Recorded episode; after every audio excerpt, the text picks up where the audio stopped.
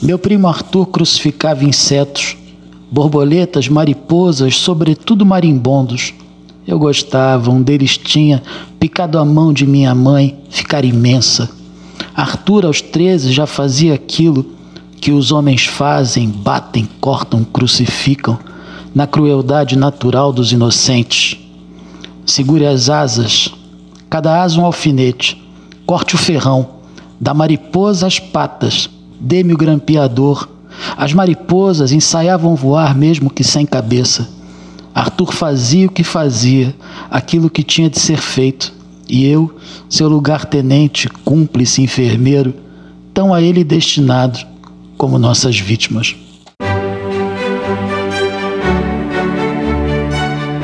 O escritor, poeta e professor carioca Cláudio Neves é semifinalista do Oceanos 2021 com um livro raro.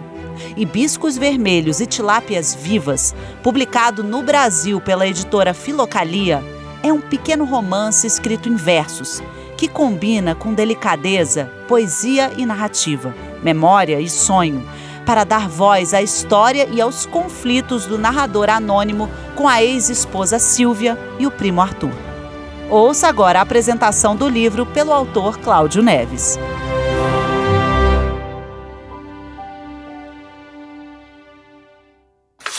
Hibiscos Vermelhos e Tilápias Vivas é um romance em versos, um projeto que eu tinha já fazia muito tempo, pois sempre achei que a poesia pode narrar tão bem quanto a prosa, embora isso tenha sido esquecido um pouco nas últimas décadas.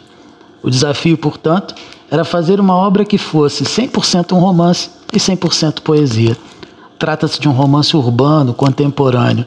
São 30 poemas que correspondem a 30 capítulos, divididos em duas partes. Compus o livro para ser lido mais ou menos em meia hora ou pouco mais que isso, para que o efeito poético não se perca, pois a poesia exige uma leitura muito atenta e concentrada. O livro tem um narrador em primeira pessoa com quarenta e poucos anos. Ele narra em três planos temporais distintos. No presente, vive sozinho e tem um relacionamento com Lia, 20 anos mais nova. No passado distante, fala da infância, do relacionamento com seu primo Arthur, alguns anos mais velho, por quem nutria uma paixão, não sabemos se é apenas platônica. No passado recente, o narrador fala de seu casamento com Silvia, sua ex-esposa. Assim, o enredo se desenvolve para sabermos o destino de Arthur e a razão da separação do narrador e de Silvia.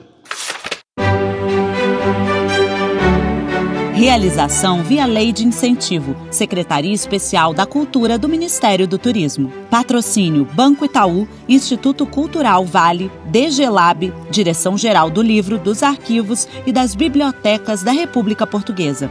Itaú Cultural e Ministério da Cultura e das Indústrias Criativas de Cabo Verde. Apoio: CPLP, Comunidade dos Países de Língua Portuguesa.